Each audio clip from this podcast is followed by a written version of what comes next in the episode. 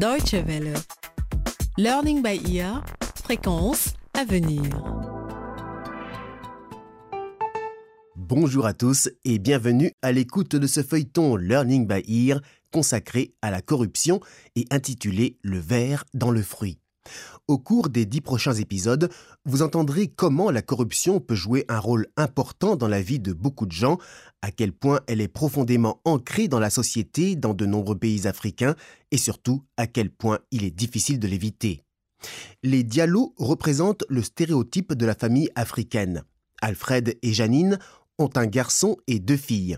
Ils souhaitent vivre en toute simplicité, gagner leur vie honnêtement, éduquer leurs enfants et les voir grandir dans une société ouverte et juste. Et pourtant, il ne se passe pas un jour sans qu'ils doivent faire face à la corruption. Au lieu de choisir la facilité, en soudoyant quelqu'un par exemple, ou en acceptant un pot de vin, les Diallo restent fidèles à leurs principes. Voici le premier épisode, à l'école, au travail et partout ailleurs. Lydia, la petite dernière de la famille Diallo, va découvrir que la corruption est un phénomène très répandu dans son école. Maman, maman, tu es là Oui, ma chérie, je suis dans la cuisine. Mais qu'est-ce qui t'arrive, Lydia? Ce n'est pas juste. Vraiment, je suis trop énervée. Je suis, je suis folle de rage même. Pourquoi, Lydia? Qu'est-ce qui s'est passé? Tu as eu des mauvaises notes à l'école? Oh maman, c'est bien pire que ça. Bon, c'est vrai, je n'ai pas eu les résultats que j'espérais aux examens, même si à mon avis, j'aurais mérité des notes bien meilleures que celles que m'a données la prof. Non, le problème, c'est qu'il y a des élèves trop paresseux et vraiment idiots dans ma classe et c'est eux qui ont eu les meilleures notes. Ah bon? J'en reviens pas. Ils ne font même pas leurs devoirs. Mais alors, comment ils font pour avoir les meilleures notes? Avec des pots de vin. Comment ça? Avec des pots de vin? Eh bien, en fait, leurs parents, surtout quand ils sont riches, ne veulent pas voir leurs enfants avoir de mauvais résultats à l'école, même s'ils sont paresseux. Alors, ils donnent de l'argent à la prof pour qu'elle mette de meilleures notes à leurs enfants. Comment? Mais c'est de la corruption Mais oui, je sais, maman. Et on dirait que ça fait des années que ça dure dans mon école. J'en ai parlé à ma copine Maria. Mhm. Elle n'en revenait pas que je n'en sois pas informée. Je n'aurais jamais imaginé que des profs puissent accepter des pots de vin. Je veux dire, toi si tu es prof Mhm. et tu n'accepterais jamais de prendre de l'argent comme ça, non? Ah non Tu savais que ça se passait comme ça? Mais maman, tu sais quoi? Peut-être même que c'est pareil dans ton école, mais que tu n'es pas au courant. Eh bien, Lydia, si c'est le cas, en effet, je ne suis au courant de rien. Nous n'en avons jamais parlé avec les autres enseignants. C'est vrai que ça m'a déjà traversé l'esprit, mais pour être honnête, je n'ai jamais vraiment cherché à savoir.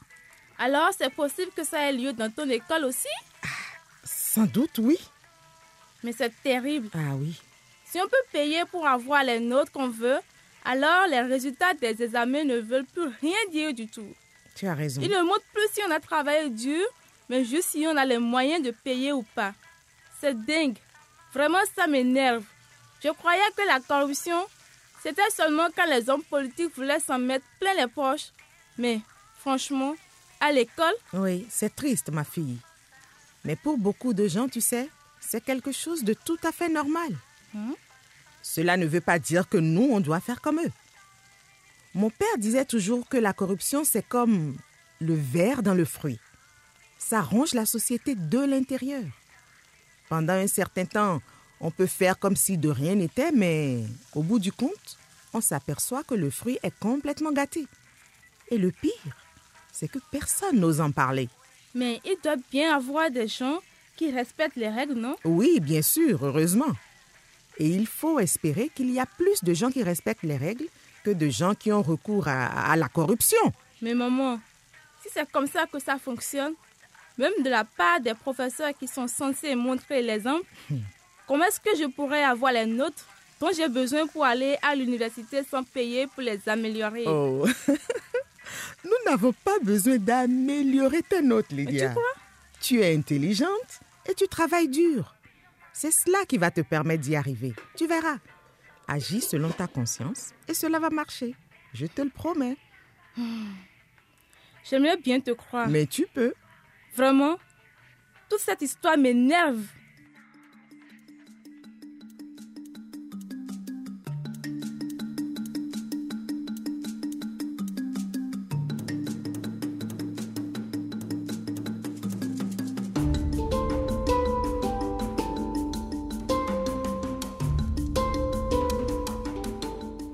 Vous venez de l'entendre, la corruption est présente même dans les écoles.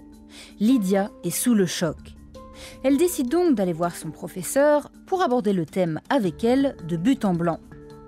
Pendant ce temps, son père, Alfred Diallo, découvre par hasard l'existence de pratiques de corruption dans le secteur de l'énergie. L'entreprise d'Alfred fournit aux sociétés et aux particuliers des compteurs qui leur permettent de mesurer leur consommation en électricité. Au cours des dernières années, l'entreprise a conclu d'importants contrats et les affaires marchent bien. Mais Alfred vient d'apprendre que certains des grands groupes énergétiques qui lui ont commandé des compteurs étaient purement fictifs. Ils ont bien un nom, officiellement, mais il n'y a pas de société existant derrière et pas non plus d'électricité.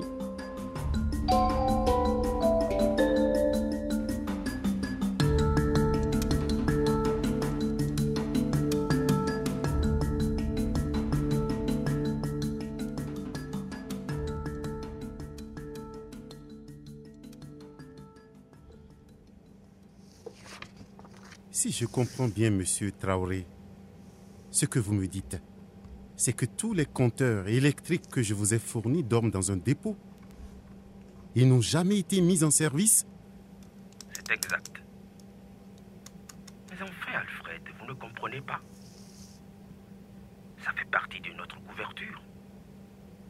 Nous avons créé des sociétés fictives et elles ont décroché des contrats de plusieurs milliards. Ces sociétés sont censées fournir de l'électricité au pays. Nous avons besoin de vos machines pour que ça ait l'air vrai. Comment? Vous êtes en train de me dire que mon entreprise participe à votre magouille? Exactement. Vous aussi, vous trempez dedans. Alors, si vous voulez que votre entreprise continue à grandir et à faire des bénéfices, continuez à signer les contrats qu'on vous envoie et ne posez pas de questions. Ok? Allez, allez, Alfred, pensez à tout l'argent que vous allez gagner. Hein? Mais je ne veux pas être complice de votre arnaque. Cette entreprise, je l'ai reprise de mon père. Il a travaillé très dur pour la mettre sur pied et je ne veux pas que mon nom soit traîné dans la boue à cause d'une escroquerie de ce genre. Je ne suis pas corrompu, moi. Vous comprenez, monsieur Traoré? Eh bien, pour être honnête avec vous, Alfred, je ne pense pas que vous pouvez vous permettre d'avoir ce genre de principe. Que ça vous plaise ou non. Maintenant, vous êtes impliqué. Il s'agit des intérêts de personnes très haut placées. Si vous refusez de coopérer, ça pourrait vous causer de sérieux problèmes. Alors, réfléchissez bien. Je vous rappellerai. Mais qu'est-ce que je vais faire? Je ne peux pas continuer à le fournir des compteurs maintenant que je connais le fond de l'histoire. Ah si, moi j'ai commencé à me douter qu'il y avait quelque chose de louche, mais j'ai continué à prendre le commande. Mais maintenant c'est différent. Maintenant je sais.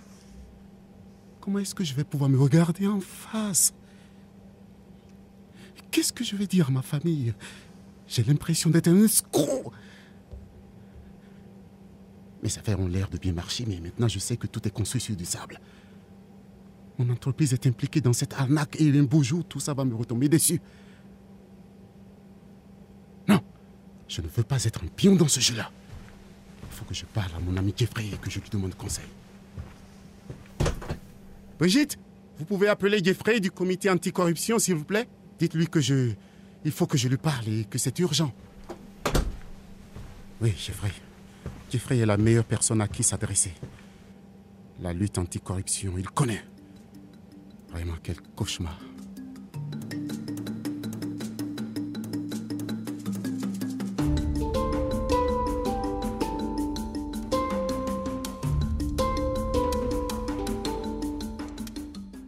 C'est ainsi que se termine le premier épisode de notre feuilleton Le verre dans le fruit, consacré à la corruption et inspiré d'histoires vraies. L'Afrique se trouve dans une situation extrêmement paradoxale. C'est en effet le continent le plus pauvre du monde, alors que c'est aussi le plus riche en termes de ressources naturelles et minières.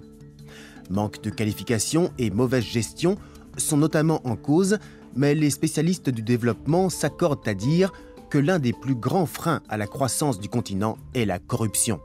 Présente à tous les niveaux de la société, elle rend difficile la stabilisation de l'économie et anéantit tout apport extérieur, comme l'aide internationale par exemple. Est-il possible de lutter contre la corruption lorsque celle-ci est profondément ancrée dans les mœurs?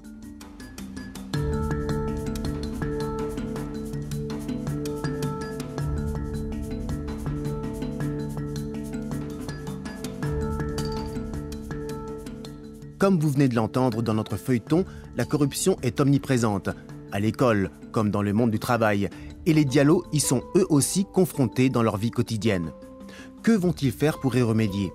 La prochaine fois, un remaniement aura lieu au sein de l'équipe du comité anticorruption.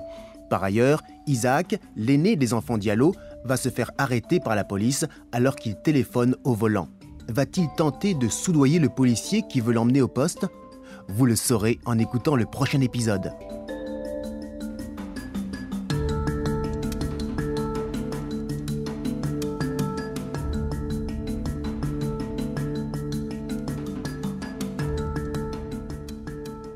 Si vous voulez réécouter celui d'aujourd'hui ou découvrir les autres feuilletons Learning by Ear, rendez-vous sur notre site internet dw.de/lbe. Vous pouvez aussi nous envoyer un courriel, notre adresse français.dw.de. Merci de votre attention et à bientôt. Au revoir.